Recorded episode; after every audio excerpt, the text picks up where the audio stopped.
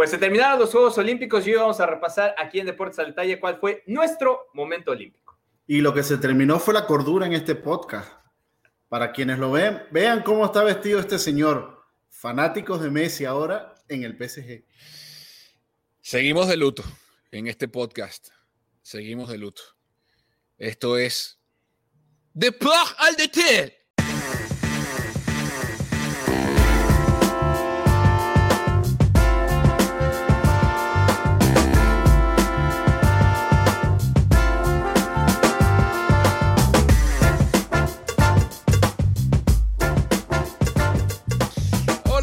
Buenos días, buenas tardes o buenas noches, depende de la parte del mundo donde se encuentren. Él ya está aquí en Estados Unidos, está en una locación secreta, misteriosa. No le vamos a decir dónde está Carlos Ramón Justis con su sudadera Villamelón del Paris Saint Germain, que yo también tengo varias, pero eso es otro tema a discutir. Eh, bienvenido de nuevo a los Estados Unidos de Norteamérica después de tu grandísima cobertura de Tokio 2020. Vamos a comenzar hablando justamente de Tokio. Eh, primero, ¿para ti qué hora crees que eso? Porque tú debes tener el reloj biológico hecho patilla, no hecho pedazo. Sí, vamos a, revisar, ya te, ya te digo cuál, el, reloj biológico aquí dice que son eh, las 12 del día, de, mañana. para ti, esto lo estamos grabando miércoles en la noche, para ti es jueves al mediodía. Literal. Ah, qué bonito, qué bonito. Bueno, eh, esta noche vimos el, la, el retiro de esa enorme escultura flotante en, Tokio, Carlos, con los cinco aros olímpicos que se instaló en diciembre, de una forma marca el, proceso, la transición de los Juegos Olímpicos a los Paralímpicos que están a punto de empezar. Pero seamos honestos, tristemente la gente no le presta la atención a los Paralímpicos que se le presta a los Juegos Olímpicos. Y eso es una lástima porque es una competencia muy hermosa, muy bonita, muy intensa, muy humana, que, que toca mucha fibra, ¿no? Me refiero a los para, ambos, pero en especial los paralímpicos, pero tú que cubriste tus terceros Juegos Olímpicos, primeros como delante de la cámara, ¿qué, ¿con qué te vas a quedar de los Juegos? Eh, creo que lo primero es el hecho de haber podido entrevistar a, los, a los, atletas, eh, no solo a los que quedaron medallistas, sino incluso a, los que no, que tuvieron eh, participaciones destacadas. Eh, como Luis Carlos Martínez de Guatemala, que termina estando un segundo atrás de un récord mundial y nadando contra unos monstruos de, la piscina. Y creo que esa parte eh, es la que, la que me quedo, el, tacto que, que, pudimos tener.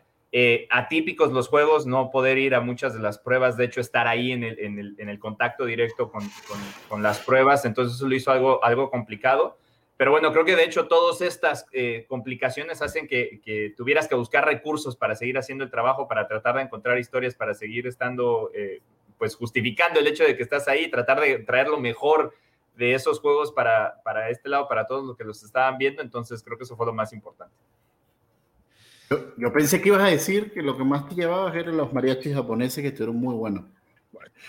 Estuvieron muy buenos. Fíjate que eh, el, de hecho, lo que me hace sentir bien es que el, el, mariachi ese no, no busca eh, ser famoso, no, no está buscando tampoco la, la eh, robarse la identidad. Sí, no, no quieren el reflector y no buscan el dinero, porque además obviamente están en un lugar donde tampoco tienen mucha demanda. Entonces, una de las historias que me parece bastante linda de ese, de ese momento es el hecho de que eh, mi productora que estaba encargada, o bueno, la productora que estaba encargada de hacer esa historia, va, busca esta historia, los encuentra, eh, los contacta y luego eh, pudimos, a partir de esa historia y con el hecho que se volvió viral en redes, eh, subieron de 200 seguidores a 4.500 seguidores y les han llegado dos o tres invitaciones para poder estar en, eventos internacionales.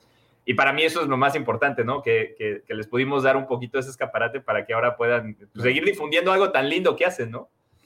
Claro. Fueron unos Juegos Olímpicos atípicos, por, por, obviamente por la pandemia, eso es el, se sobreentiende, pero vamos a, empezar a, buscar fotografías, momentos, Polaroids que a cada uno se le queda y demos una vuelta, demos un par de vueltas, ¿no? Eh, para ti, Pedro Andrade, ¿cuál fue la, fotografía, la imagen que se te va a quedar tatuada de Tokio 2020? Ok, yo tengo tres, pero como vamos a dar dos ah, vueltas, comienzo, dijiste, como vamos a dar dos vueltas, comienzo de las tres, voy a decir dos en esta primera vuelta. No, pero puedes, puedes decir las tres, puedes decir las tres. Ok, eh, obviamente la actuación espectacular de nuestra guerrera Yulimar Rojas para Venezuela, récord olímpico y récord mundial. una guerrera y además lo que más me alegró de ella es su personalidad, incluso cuando mm. aplaudía pidiéndole ánimo a la gente para hacerlo, para hacer su, salto. La segunda, eh, un momento para mí súper hermoso y, resume lo que son las Olimpiadas, que fue el compartir la medalla de oro entre Italia y Qatar en, salto. Eso es espectacular. Ya, tiraste tu dos por uno. Tiraste tu dos por uno. Tengo mi dos por uno. Y la última para cerrar. Pero bueno, ya va, pero vamos a dar una vuelta, ya vale. ok, ok, ok. Ya va, vale, pero. Tipo, bueno, me emocioné, vale. Ya, ya, ya vi, ya vi. Se la cadena. Ya vi, ¡epa! Estoy, Mira, estoy emocionado, estoy emocionado porque ahí está Carlos y usted aquí. Ah, ah, bueno. Carlos Ramón, danos una Polaroid. Tú que, imagínate, tú te vienes con la maleta, con la valija llena de Polaroids mentales, ¿no? Danos una. Eh, creo que para mí la más impresionante, aparte de la de, eh, de, la de Yulimar Rojas, porque fue el único evento que pude estar ahí, eh, estuve ahí en el estadio y de hecho Yulimar desde el primer, hace el primer salto, gana el récord olímpico y básicamente con eso tenía asegurada la medalla de oro. Pero ella iba por ese récord mundial. Incluso las dos fallas que tiene, bueno, los dos fallas en el sentido de que le marcan el foul a la hora de brincar, era pensando en eso, porque pasa la raya del récord mundial y se lo logré.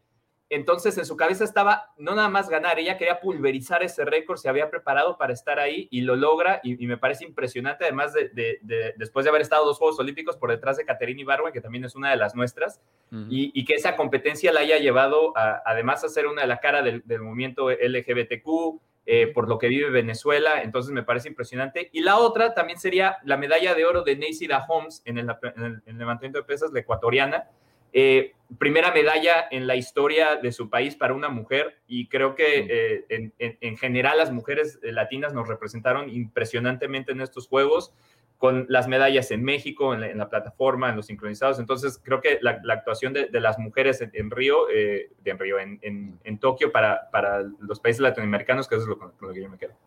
Sí, ser venezolano y no decir Yulimar Rojas es imposible, ¿no? Es, es la Polaroid que a uno se le queda. Fue, les confieso que fue el único evento que vimos en mi casa todos en familia.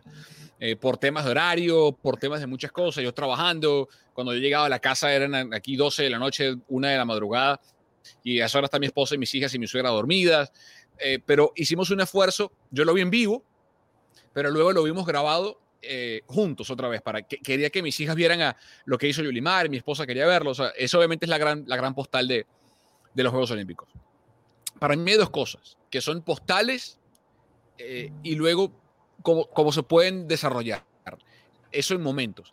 Uno es Simone Biles, porque eh, tú y, sin ganar oro, que era lo que se suponía que iba a ser Simone Biles, ganó una medalla de bronce, se convirtió en la, en la, cara, en el afiche, lo que hizo unos meses atrás Naomi Osaka al irse de Roland Garros, retirarse en medio del torneo por salud mental, fue lo mismo que hizo eh, Simone Biles. Y creo que era un escenario más grande, porque era la cara de uno de los deportes olímpicos por excelencia, como es la gimnasia. Era tal vez junto con eh, Katie Ledecky y, te digo, en unos Juegos Olímpicos marcados por la potencia femenina, por la representatividad y el éxito femenino de los atletas individuales con Kelly Dressel, Ledecky y Biles en las caras. y, Dressel se convirtió en una cara después en Tokio, porque no sabíamos que iba a ser lo que hizo Dressel, el nadador. Pero las publicidades en Estados Unidos eran todas Biles, Ledecky, el Team USA de baloncesto, y, pero era todo Biles, Biles, Biles. Y, y, esa fotografía de ella, esa imagen de ella diciendo no, o sea, no, no estoy bien, tengo los twisties, como se llamó, que es que básicamente no reconocía de arriba, de abajo. Y eso para mí fue muy impactante porque abrió un debate, abrió una conversación, normalizó eh, un tema tan importante como la salud mental. Eso para mí fue profundamente impactante. Y lo otro, a, lo mejor les va a dar risa, eh, estos son los primeros Juegos Olímpicos que yo disfruto con mis hijas, porque Río, Lara tenía un añito de nacida, Sofía no había nacido, y tuve la primera experiencia de mi hija pedirme, no, me pedía ver películas de Disney o series en Peacock o cosas en Netflix, sino que cada vez que yo tenía chance, las pocas horas que tenía libres en mi casa, mi hija me pedía ver los Juegos Olímpicos. Y yo recordaba ser un niño con mi papá, con mi mamá y hacer exactamente lo mismo.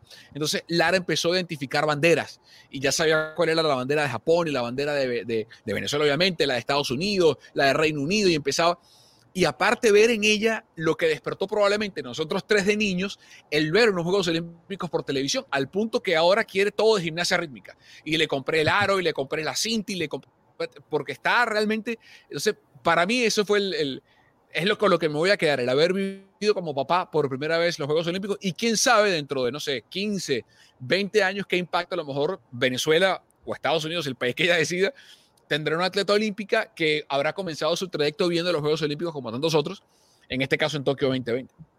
Sí, definitivamente eso es lo que te dejan además los Juegos Olímpicos, ¿no? Eh, creo que, y, y, sobre todo estos que te digo que no se pudieron disfrutar igual, o sea, por ejemplo, e-, ese día eh, que, pude ir al estadio, eh, aparte de, la medalla de Yulimar y también ese mismo día pasó el otro momento que hablaba Pedro sobre la medalla entre el italiano y el, y catarí, eh, hicieron una presentación que no sé si la pusieron en televisión, pero por primera vez en la historia hicieron como una presentación en grande a la hora de hacer los eventos. eran, ese día mm. se corría la final de los 100 metros libres y en el Estadio Nacional hicieron unos proyectores sobre, los sobre, lo que vendría a ser la distancia de los 100 metros, entonces hicieron una proyección que salía de los juegos de, los aros, marcaba la, distancia y luego salían unas fotos como holográficas de los, de los corredores y los presentaban uno a uno y salían sus estadísticas.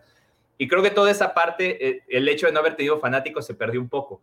Eh, mm. me, imagino, por ejemplo, la medalla de oro del béisbol entre Estados Unidos y Japón, la locura que hubiera sido en el estadio, tener ese estadio lleno de fanáticos.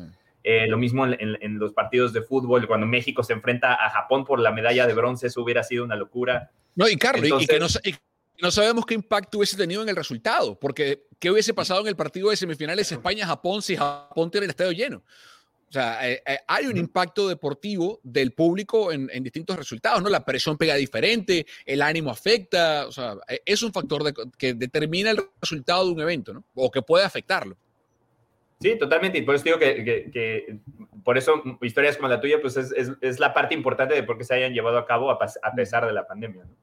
¿Qué te impresionó de Japón, Carlos? Que, vamos a salirnos de Tokio, de, los juegos. ¿Qué, o sea, ¿Qué es lo primero que tú dijiste, Dios mío, qué es esto? Qué maravilla, o qué, qué impresionante, que, que no puedo, o sea, ¿qué es esto? Es lo, más impresionante es la, la, eficiencia y la amabilidad que tiene todo el mundo en, Japón. Eh, todo funciona al pie, incluso desde la llegada al, aeropuerto, ese primer día que teníamos que pasar, todo el protocolo de COVID, eh, ponerme a pensar que en lo, la cantidad de atletas, con la cantidad de gente que estaban procesando, que no todos venían, porque la realidad es que no todos venían sumamente preparados con las aplicaciones y todas estas cosas que nos pedían, eh, la paciencia que tenían para tomarte uno por uno, revisar que todo estuviera bien, pero además que todo se movía y en ningún momento dejabas de moverte. O sea, a pesar de que el proceso fue largo y duraste una hora y media, dos horas dentro del aeropuerto, eh, era una prueba tras otra y pasar un requisito y un requisito y un requisito. Después ves la ciudad, la ciudad, todo funciona exacto, eh, mm. llegas a, a, los eventos, todo, todo estaba por ejemplo, en los venues o en, los estadios, eh, uno tiene que pasar por una zona específica para poder entrar al estadio. Los, medios tienen un acceso, los fanáticos tienen otro acceso. En el acceso de medios todo estaba puesto en un lugar donde era fácilmente accesible. Y eso es de preparación, no del COI, eso es de, la preparación de, los locales. Entonces, eso más la habilidad de los japoneses para ser sumamente amables con todo. O sea, a ti se te atora algo y aunque no hablaras, aunque no hablaras japonés, ellos hacían el esfuerzo para traducirlo, para encontrar cómo hacer, y literalmente si querías ir a algún lugar, te decían, no, es que yo te llevo, y tú así, no hace falta, pero, pero ellos son así. Entonces, eh, la verdad te quedas enamorado de, de, esas cosas y, es, y, yo tengo que regresar, yo tengo que regresar de vacaciones sí o sí, porque hay muchísimas cosas, hay tanto para ver un país además milenario, ¿no? Y, poder, y no, no, poder ver todo eso, pero digo, la eficiencia, la limpieza y la amabilidad creo que son las tres cosas que te quedas realmente con, con el ojo cuadrado. Y otra pregunta que te quería hacer era, eh, ¿tú considerarías que, en Japón hubo, por el tema de la pandemia, qué palabra definirías tú si es eficiencia o rigurosidad? No, eh, es una mezcla de las dos. Eh, ellos están acostumbrados a las reglas, ellos no sé, o sea, otra cosa impresionante, te subes al metro, el metro nadie habla, no se oye una sola palabra, respetan la, en este caso, como teníamos pandemia, respetan la distancia, o sea, sin tú decir nada, te así sentabas, Así es el de Caracas, no me sorprende. Eh, también nadie tira, eh, si tienen que organizarse para algo, ellos mismos hacen la fila. Eh, por ejemplo, había, una, había unos aros olímpicos separados del, Estadio Nacional porque había, había como varias partes donde están los aros olímpicos para tomarse fotos. afuera del Estadio Nacional había dos de ellas, pero uno no podía accesar ahí más que fueras prensa o, mm. tuvieras acceso como voluntario o alguna cosa así. Pero afuera, donde estaba el Museo de los Juegos Olímpicos, pusieron unos. Y la gente se formaba ella sola y tomaba fotos y lo hacía rápido porque además decía, bueno, es que yo sé que hay alguien atrás, entonces se sentaban, se tomaban la foto rápido y se iban y dejaban que viniera el otro. Entonces, ese tipo de cosas es lo que te das cuenta por qué funciona. Eh, porque es esa, eh, esa forma de ser de ellos, esa forma de ser disciplinados sin necesidad de que alguien esté encima diciéndoselos, es lo que hace toda la diferencia. ¿Qué se puede aplicar a nivel de seguridad, de control, de eficiencia, como lo quieras llamar, Carlos, de Tokio 2020 en París 2024, en Los Ángeles 2028 y sucesivamente en otros, no solamente Juegos Olímpicos, sino eventos deportivos. Eh, no sabemos cuánto va a durar esta pandemia, evidentemente. Ojalá que termine lo antes posible, pero supongamos que, ya la pandemia cesó, esperemos para, para el 2024, viene la Copa del Mundo, que es el, el gran evento vienen los Juegos en, Beijing ahora, pero digo, de la magnitud de los Juegos Olímpicos es Qatar 2022, lo que está en el calendario deportivo global. ¿Qué crees tú que pueden aplicar los cataríes o aprender de los japoneses? Bueno, eh, en, el caso de Qatar, eh, por, cómo funciona su sociedad y por cómo, tienen cómo van a estructurar la Copa del Mundo, eh, además, porque en este caso pues, no va a haber viajes porque todos los estadios están dentro de, ese mismo, de, lo que va a ser Doha, de la, de la parte solamente de esa ciudad. Eh, va a ser un poco controlado además por cómo va a estar ese cordón, pero creo que el principal obstáculo para, para, poderle aprender lo que hicieron los japoneses viene desde la planeación de la ciudad. Tokio está tan bien trazada en general como ciudad que las carreteras, por ejemplo, uno paga extra por las carreteras. Entonces, como pagas extra por las carreteras, ese mismo dinero va para mantener las carreteras, las carreteras siempre están en estado óptimo y solamente la gente que, tiene la capacidad o que quiere pagar por esas carreteras se sube a, los freeways que le daríamos nosotros aquí en Estados Unidos y eso agiliza mucho el tráfico.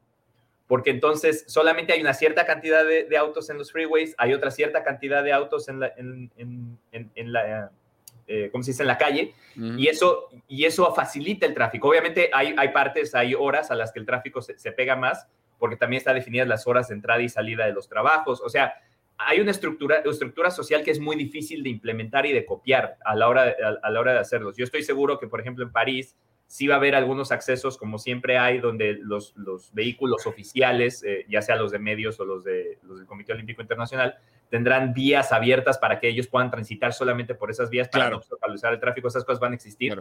Pero por el trazado de París va a ser más complicado que sea de la misma eficiencia eh, de la que es Tokio. Y lo mismo va a pasar con Los Ángeles, ¿no? Entonces, hmm. son cosas que tal vez puedes aplicarlas un poquito, pero socialmente, simplemente por la estructura, va a ser muy difícil que se parezca, ¿no? Bueno, y para, para cerrar Tokio y meternos en el tema Messi y, y Paris Saint Germain, ¿dónde ubica cada uno estos Juegos Olímpicos en su ranking de favoritos? ¿Está en el top 3? ¿Está en el top 5? ¿No entran ni en el top 10? ¿Dónde los pone, Pedro? E, estos juegos para ti. Eh, yo los pongo en el top 3 para mí me, impresionó por, por la capacidad de organización, por el momento en que estamos viviendo, alejados de, sin público, sin competencia, y por los grandes momentos conseguidos. Te iba a decir los otros que me faltaban, eh, la medalla de oro de Estados Unidos en voleibol, por la historia de su entrenador, y el regreso fantástico de Hassan en el atletismo, una bárbara. Y otra cosa que me dejó esta, en, que nos dejó, porque te lo dejó a ti, no sé si a Carlos, pero que nos dejó a la gran mayoría fue bastante insomnio por el horario. bueno, bueno. Entonces, ¿cuál, tú dices que está en, el top 3. ¿Y cuáles son los otros dos para ti? Eh, los de Río. Ok. Y para mí como venezolano, los de Londres, porque en esa oportunidad fue donde tuvimos mayor representación de de atletas.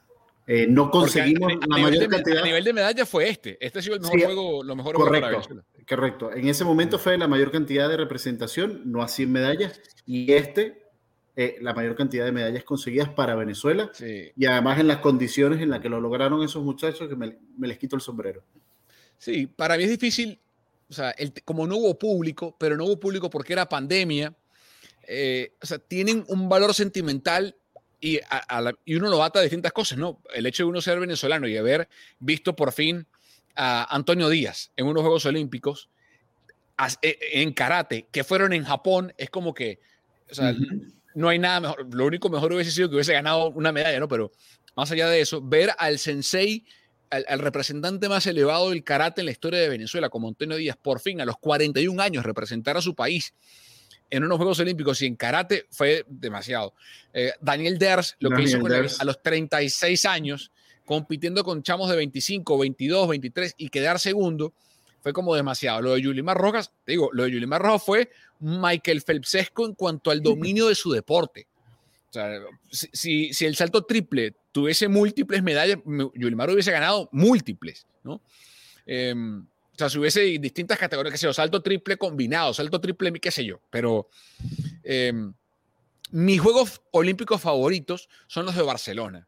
Eh, era un niño, la impresión, todavía se, tengo tatuada en, el recuerdo el encendido del pebetero con la flecha, ¿no? con el arquero, con Antonio Rebollo que lanza la flecha y prende aquel pebetero fantástico, porque fue fueron los Juegos Olímpicos del Dream Team de, Jordan, de Magic Johnson, de, aquel equipo extraordinario de Chuck Daly, porque Venezuela jugó baloncesto en esos Juegos Olímpicos luego de haber hecho lo que hizo en el preolímpico de Portland con, con los héroes de Portland. Entonces, para mí, o sea, en mi escalafón de vida, Barcelona 92 está en el número uno y no sé qué, era, qué tendrá que pasar para que alguien los rebase.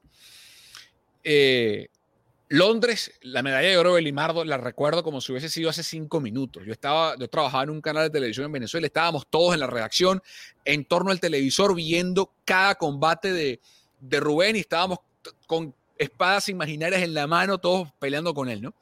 Y lo que fue, y, y lo recuerdo porque mi papá se crió en Londres y recuerdo aquella inauguración que tuvo mucho sentido del humor británico, ¿no? Con Monty Python, eh, con Rowan Atkinson, que es Mr. Bean, con aquel famoso sketch eh, donde meten carrozas de fuego, él tocando el sintetizador. Entonces, eh, recuerdo mucho Londres. Y de pronto pongo Toco tercero, porque fue la pandemia, lo viví como papá, mis hijas, Julie Marza, tantas cosas. Para mí está en, en ese orden. Para ti, Charlie.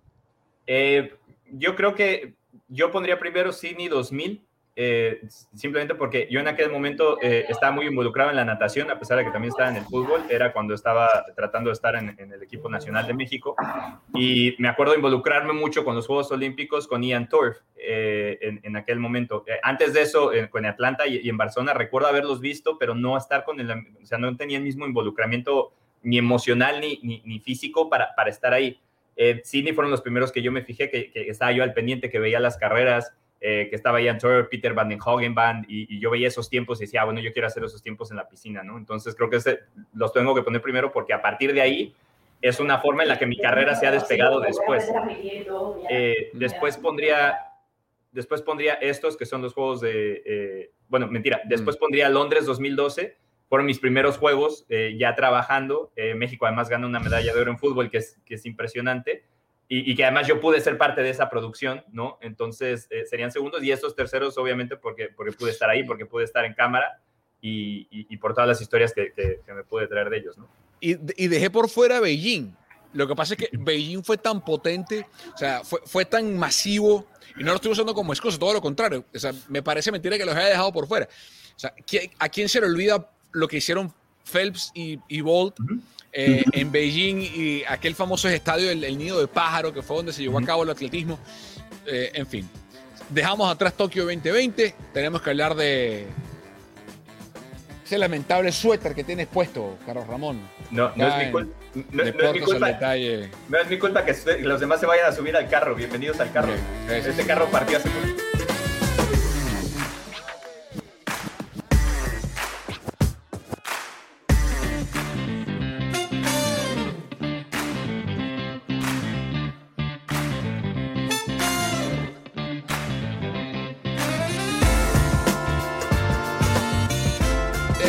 Esa, esa chaqueta tuya, Carlos Ramón, ¿es de hace cuándo? Hace seis años. Para, para empezar bien, ¿no? Para empezar bien. Yo también tengo varias playeras, camisetas, jerseys del Paris Saint Germain de hace mucho tiempo. Eh, pero bueno. Oye, una pregunta a ustedes dos que tienen, que tienen camisetas del PSG hace mucho tiempo. Eh, ¿qué, tal, ¿Qué tal el museo del PSG? Está bueno, está bonito. Yo, yo, yo necesito ir al Parque del Príncipes a verlo. Fui al Parque de los Príncipes en el 2012 y no está el, está el Museo del Cerrado.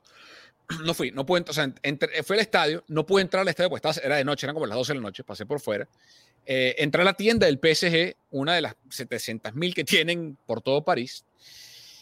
Eh, pero bueno, ya iremos a ir a, a París, chicos. A ver qué pasa con eso. Este, yo, yo, voy a tener que hacerle así un poquito en, esta. Eh, durante la Copa Mundial Femenina de la FIFA, eh, una de las principales sedes era París. Entonces, literalmente, el Parque de los Príncipes fue un lugar donde me metí, entré, subí, bajé, entré por un lado, entré por adentro, entré por fuera, fui a la cancha, fui. Entonces, eh, para mí, que, que de hecho, me apego con el Paris Saint-Germain porque la realidad es que el Paris Saint-Germain, incluso en, Francia, que son algo que platiqué con la gente en Francia, específicamente cuando fuimos a las, últimas fechas en Lyon, es que el Paris Saint-Germain está considerado un equipo boutique. El Paris Saint-Germain aparece en los 80s, 90s, lo crean con esta identidad gráfica avant-garde y, todo siempre ha sido muy bonito con, el París y además ahora tiene mucho dinero. Entonces lo consideran un equipo boutique y a la gente en general en Francia no le gusta, no les caen bien a mí siempre me ha gustado la ropa precisamente por eso, porque al ser un equipo boutique se han preocupado mucho por hacerlo marketable. Y entonces a mí siempre me ha gustado la ropa del París y va más por allá porque tengo tantas... Este, la, línea la línea exclusiva de Jordan. Pero ojo, ojo, ojo, porque hay algo que es cierto.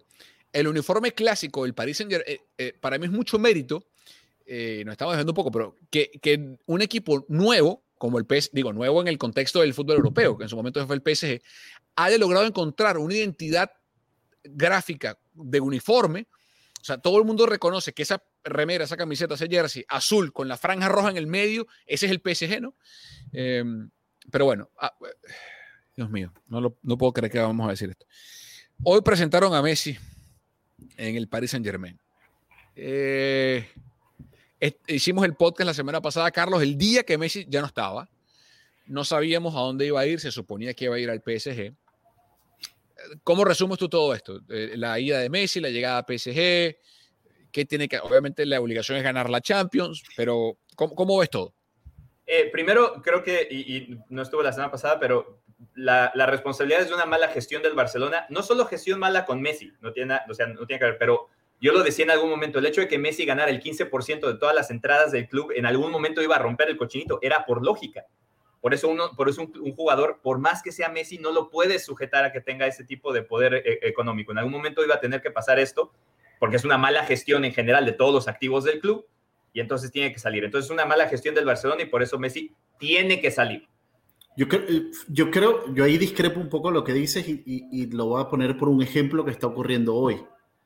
Primero porque el caso de Messi es tan atípico para el Barcelona que, por ejemplo, su salida ya representó un 70% menos en su venta de mercadería el día de hoy.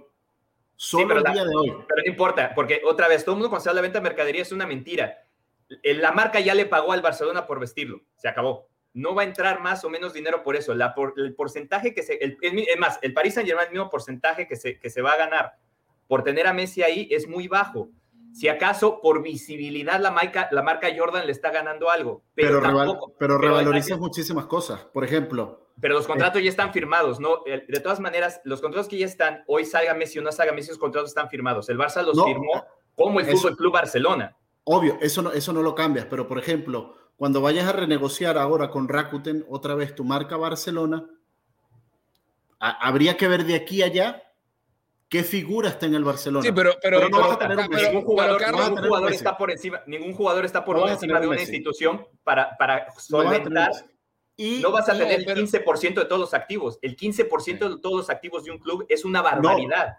No, no, no. Y, y, ojo, el problema del Barcelona, más allá de los 15%, o sea, el 15% de los activos del Barcelona, de, de, de Lionel Messi, es que también le diste demasiados activos a exjugadores que no pueden estar. O sea, te pusiste a la cochinita loca.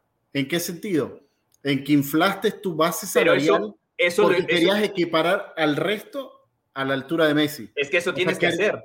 Querías lo tienes que hacer. al resto de altura Messi. Está comprobado, está comprobado que no puedes, por eso no lo puedes hacer. Tú, tú una plantilla donde tengas un jugador que está acá y los demás acá, nunca te va a rendir. Eso es por lógica. Entonces, la prueba más factible de esto es lo que hace Tom Brady cuando cada vez que cambia de equipo. Tom Brady podría romper contratos cada vez que quisiera, pero él se preocupa por tener un equipo bueno. Entonces dice, bueno, me voy a bajar el sueldo y voy a hacer que pueda tener el equipo suficientes activos para venir. Acá el Barcelona no hizo eso. Y no es porque Messi no se lo merezca, pero en algún momento esa gestión tenía que haber sucedido. Y ahora te pregunto, porque también aquí viene la otra duda. El Barcelona no puede pero ¿por qué el City y el, y el, y el Paris Saint Germain sí pueden más allá de que su... Porque, ojo, el contrato de Messi, ¿cuánto es en el, en el, en el PSG? ¿Por, ¿Por cuánto dinero? ¿A cuántos años? ¿A cuánto le están pagando también a Neymar?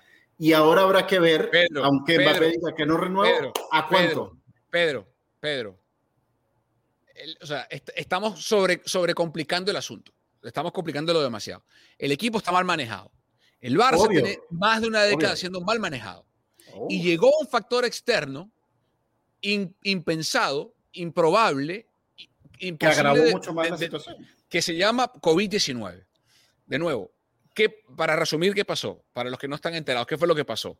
En España hay un, hay un límite salarial que no es como el de la NFL, que es duro eh, que, y, que, y que es el mismo para todo el mundo. En la NFL el tope salarial son 182 millones de dólares y usted no se puede pasar de ahí. Es un hard cap, no se puede pasar. ¿no? En la NBA hay un tope blando, te puedes pasar, pero pagas una multa. ¿sí? En España viene determinado por los ingresos y egresos del club. Entonces, hay, un, hay, un hay una cifra que la liga determina. Si el Barça egresó tanto e ingresó tanto, el número permitido para su tope salarial es tanto. Ese tanto viene siendo el más alto de la Liga Española desde hace 10 años, más que el Madrid, más que todo el mundo. Viene la pandemia, se elevan los egresos, no hay ingresos porque no venden jugadores, porque no hay taquilla, por un montón de cosas, por ende ese tope salarial disminuye. Y disminuye cuando se le vence el contrato a Messi y tienen ya salarios groseros, exagerados, acumulados, que hacen que ese tope salarial no se pueda mover. Aunado a eso, la gente que dice, ¿por qué Messi no se bajó el sueldo y jugó gratis? Porque no puede porque la ley en España impide que un jugador se baje el sueldo de un año a otro, y por más que no es, es el mismo contrato, es el mismo jugador en el mismo club, hizo una renovación de contrato, Messi que ganaba 70, se lo baja al 50%, es decir, 35 millones de euros, y no puede bajárselo más porque la liga se lo impide. ¿Por qué? Porque dice, bueno, espérate, que hay algo raro. ¿Por qué tú ganabas 70 y ahora vas a ganar 10? Te tienen que estar pagando bajo cuerda 20 o 25 y asume la liga ese diferencial salarial y dice, no, mentira, tú no estás ganando 10, pajarito, eres un mentiroso, estás ganando, yo creo que estás ganando 35 y la liga tiene la potestad de hacer eso y lo sube y se acabó y por eso el, el Barça le dice a Messi, no hay nada que hacer, porque ni, ni, ni tú puedes bajar de 50 si quieras, ni yo puedo bajar de 50, no puedo votar jugadores porque tengo un montón de contratos que no puedo salir de ellos y la pandemia lo dañó todo. Más allá de eso, el Barça tenía años jugando con fuego y se quemó, se incendió todo. Se le quemó la casa con los muebles, con los se le quemó todo, absolutamente todo. Y además agrégale que Tebas, que ahora imparte la ley, lo hablamos en el podcast pasado, fue el primero que permitió que incluso a este punto se llegara, cuando, cuando le dio la flexibilización. Pero Tebas, pero Tebas, precisamente pero, pero Tebas es un culpable menor para mí porque está y, si les está pasando factura por la Superliga, está bien que se las pase, porque la Superliga fue una barbaridad de idea, o sea, una, una burrada de idea. Está bien. Que, ojo, que sigue viva, aunque no, que viva va a seguir, que viva va a seguir. que viva va a seguir. Que Super Pedro. No, Pedro, no, no, no. No, no, no, no, no, no. No, Pedro, no, no, no. Hay, super, hay una parte muy superligas, ¿Hay Superligas en los ingleses? No, no hay Superliga. Si los ingleses no Superliga, eso no va a existir. Ojo, esta semana tenían que avalar el acuerdo CBC en España. Pedro, no hay Superliga, no hay Superliga. ¿Lo avalaron? No hay Superliga. Pedro, ¿lo avalaron? No hay Superliga. Olvídate de la Superliga. Respóndeme una, una cosa. Pero respóndeme una cosa. ¿Hay Superligas en el Chelsea? ¿Hay Superligas en el City? ¿Hay Superligas en el Liverpool? No hay Superliga, Pedro. No hay Superliga. Si los equipos ingleses eso no existe. No hay. Y el PSG, no, y el PSG no se va a votar y el Bayern no, se va a meter. No, hay Superliga. No. Hubo no, hubo no. Si desde el principio, si, desde el principio el Paris Saint Germain y el, y, el, y el, Bayern no se subieron, no se van a subir ahora. O sea, si, si, si creen que la Superliga, si creen que la Superliga, Pedro, es Real Madrid, Barcelona, Atlético, Celtic de Glasgow, Porto, no, no, no, no, no, Spartak de Moscú y Galatasaray. Pero, pero ese, yo no ese arreglo del diablo solamente es en España. Yo no estoy hablando del formato, yo no estoy hablando del formato, yo estoy hablando de la idea y del dinero, yo no estoy hablando del formato. Por eso, pero la idea, el único lugar donde eso se es en España. Ojo, lo que te estoy diciendo es que yo no estoy hablando del formato de la Superliga que ya está concisa y estos son los equipos. Yo estoy hablando del poder económico que la Superliga quiere traer. Está vigente. ¿Por qué? Porque hay una guerra de poderes económicos marcada directamente y en España se nota. Bueno. La CBC se tenía que firmar esta semana y no se ha firmado. Y el, Barça, el, Barça, y el Madrid dijeron que no. por eso. Es lo que te estoy diciendo, pero en fin. Pero, Entonces, Messi llega al PSG. Vamos a meternos, porque nos, nos fuimos por otro lado. Messi llegó al PSG y tiene que ganar la Champions este año y el que viene. No es que uno de los dos. No, no, no. Este y el que viene. Si gana uno, bueno, gana una Champions. Y ganar y repetir es muy complicado.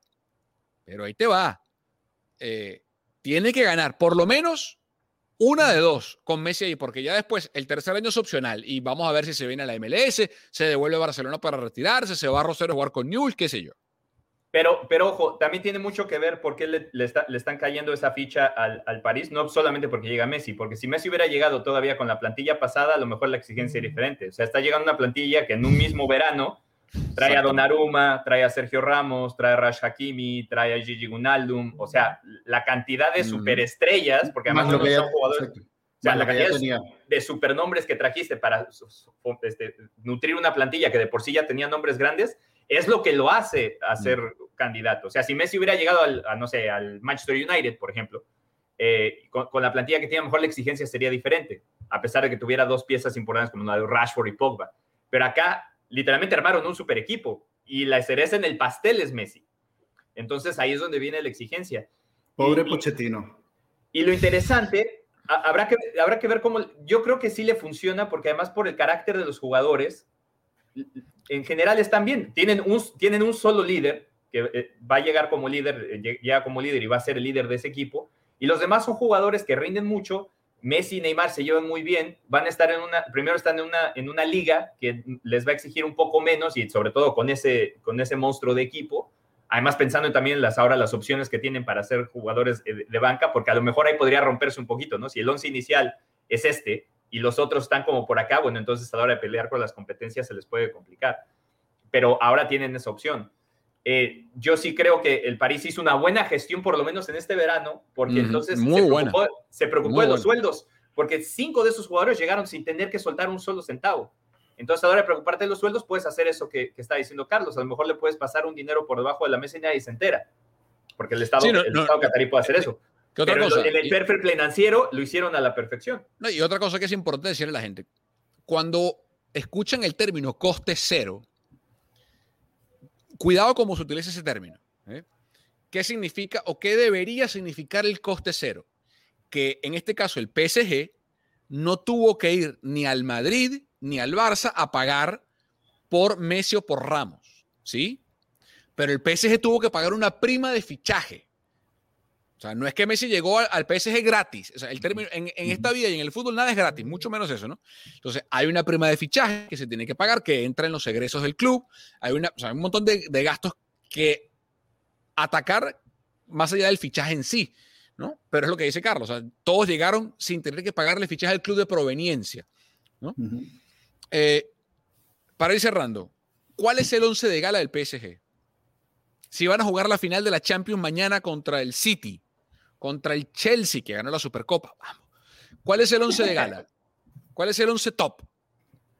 Tiene que ser Donnarumma, Hakimi, Ramos, eh, después no me acuerdo quién está de central y de... Marquinhos. Está Marquinhos. El lateral izquierdo es... Eh, Bernat. Juan Bernat. Mm, pero bueno, Bernat. Luego me, gusta más Bernat me, gusta más Bernat que Kurzawa, pero Bernat. Claro. Eh, luego tienes a Winaldum, tienes a Berratti, eh, ¿Quién es el contención?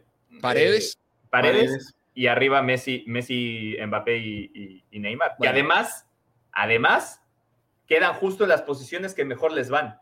Bueno, están dejando en la banca a Di María, a Pablo Sarabia, a Julian Draxler, eh, a Xavi Simons, que apenas está irrumpiendo, a Rafinha, a Ander Herrera, ¿no? Eh, es una barbaridad. Eh, y, a, Keylor Navas. Y Keylor.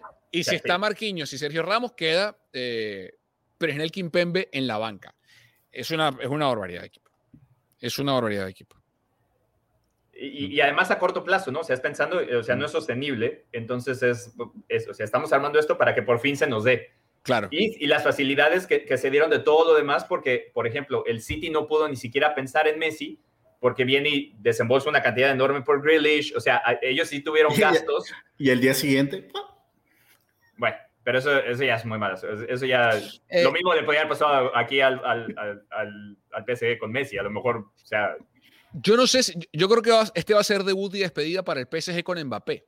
O sea, algo me dice que, va a jugar este año ahí porque es el, año de contrato que le queda, más allá de que el jeque hoy dijo que, bueno, no sé qué más quiere eh, Kylian, si le trajimos un... Y es verdad, o sea, lo tiene todo. Eh, está para él ser el, no el príncipe, el rey de París, porque es el más joven de todos, es el que más carrera le queda de, los tres mosqueteros, ¿no? De París, de Messi, de Neymar y, y. Él es el que es el más joven de los tres. Eh, es el que ha ganado un mundial de los tres. Eh, es el que está más cerca de repetir otro mundial, porque yo creo que Francia es más que Brasil y que Argentina hoy por hoy.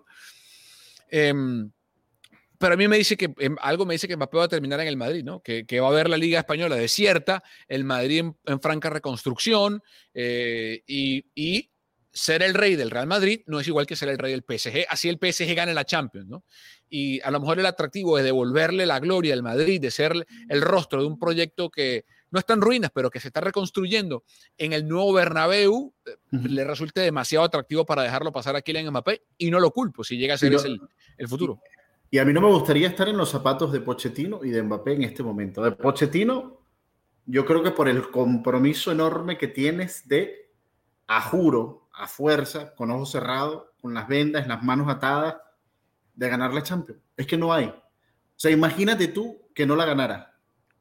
Es un fracaso total que le marcará, no sé si le marcará la carrera, pero quedará señalado de con esta monstruosidad de videojuego que te montaron, no pudiste. Y en los zapatos de Mbappé, como lo dices tú, aunque este quizás sea su año de despedida, que, que además suena lógico, imagínate quedar a la sombra porque pudiese pasar a la sombra de Messi, Neymar y luego Mbappé, o por ejemplo decir que se ganó la Champions League porque llegó Messi.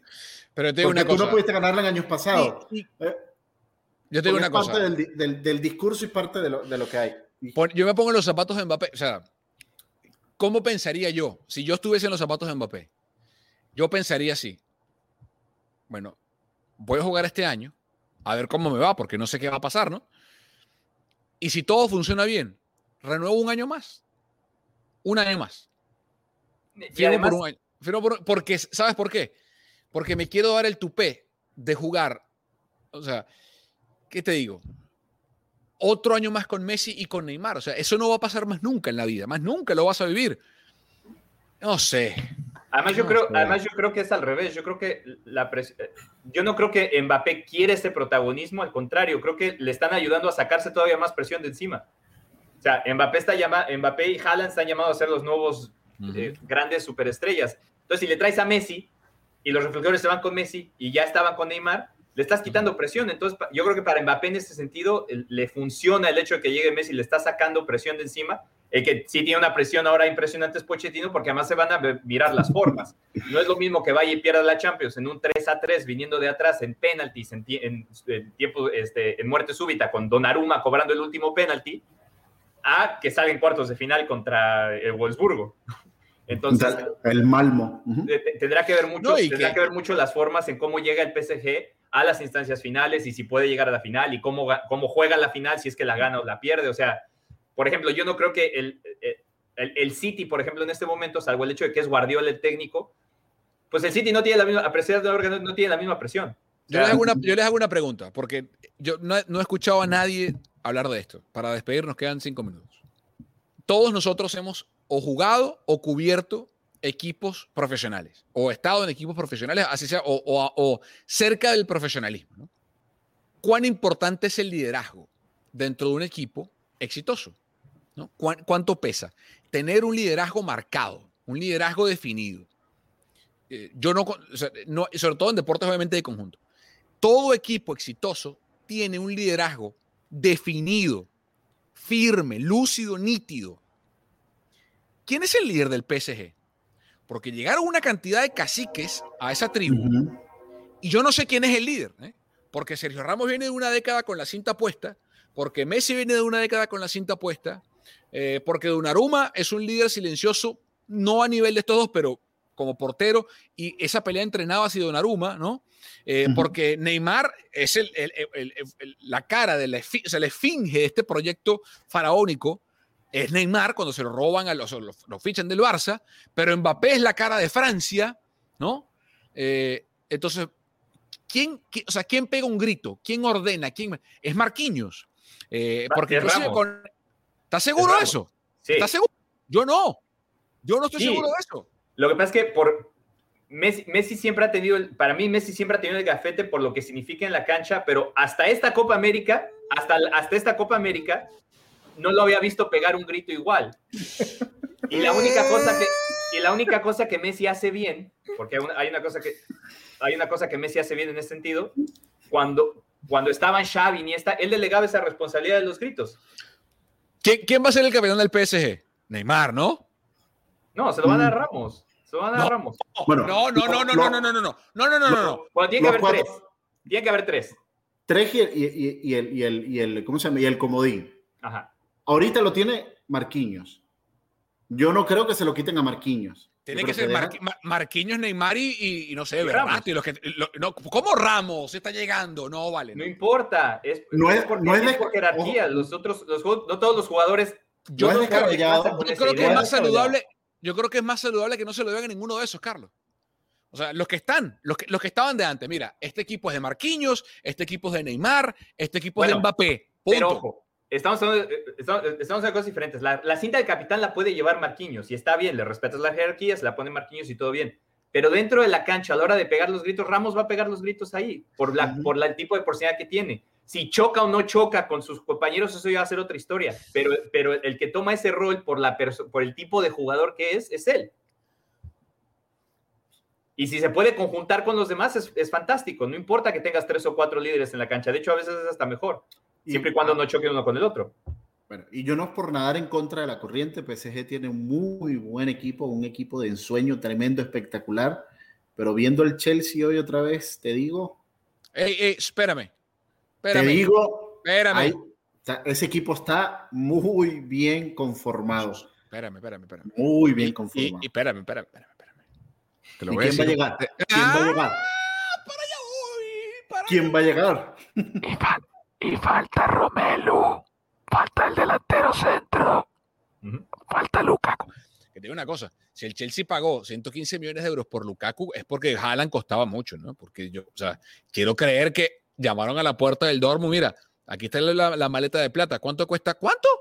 Ah, tranquilo, compro a Lukaku, ¿no? En, en, teoría creo que Haaland no bajaba de 175 y es una locura en mercado post pandemia, a menos que seas el City, el PSG el Inter y obviamente el Chelsea. Y sin embargo, el Chelsea se quedó ahí a mitad de camino. Pero tremendo equipo. O sea, es lo que te digo. Ahora falta ver todas esas superestrellas engranadas. Sí. Y disfruten. Para despedir, pronóstico demasiado tempranero. Hoy, 11 de, de agosto, esta es la semana, episodio 45 de Deportes el Detalle. La final de la Champions es Pedro Andrade. Barcelona PSG. Ah, no, vale. No, vale. Tú dijiste pronóstico tempranero. No, no, no. Honesto. Uh, Chelsea PSG. Para mí, los dos mejores equipos en este momento. Justice. Regresan en Chelsea y el City. Y lo dijo, mira, y lo dijo con la chaqueta del PSG. Lo dijo, mira, teniendo la del PSG. Ay. Real Madrid-Barcelona. No, no, no. no. Real eh, Madrid de, Alaba y Vinicius y el Barcelona de no, la, final, la, final, la, final, la final va a ser PSG City. PSG ¿Tú ves a Chelsea repitiendo final, por lo no, menos? No, no me preguntes por qué, pero no. Es muy difícil repetir. Muy difícil repetir. Final, final, quién sabe. Repetir final sí se puede. Sí, no, pero. Repetir campeonato es otra historia. Pero. No pregunta del Valencia. Sí, no. El, el City y. City PSG. Y, y, vamos a ver la final Pep Leo. Uf, ¿A quién le voy? A mí, a mí el City que no me termina de convencer, mano. Llegó Jack Grealish, llegó Jack Grealish. Bueno, nos vamos. Hasta la semana que viene, señores. Eh, que tengan una feliz semana. Eh, cuídense mucho, hermanos, por favor. Eh. Cuídense todos. Sa sayonara y ojo. Ah, bueno. Sayonara si ya estás en California. Ya, ya, ya, ya, ya. Por favor.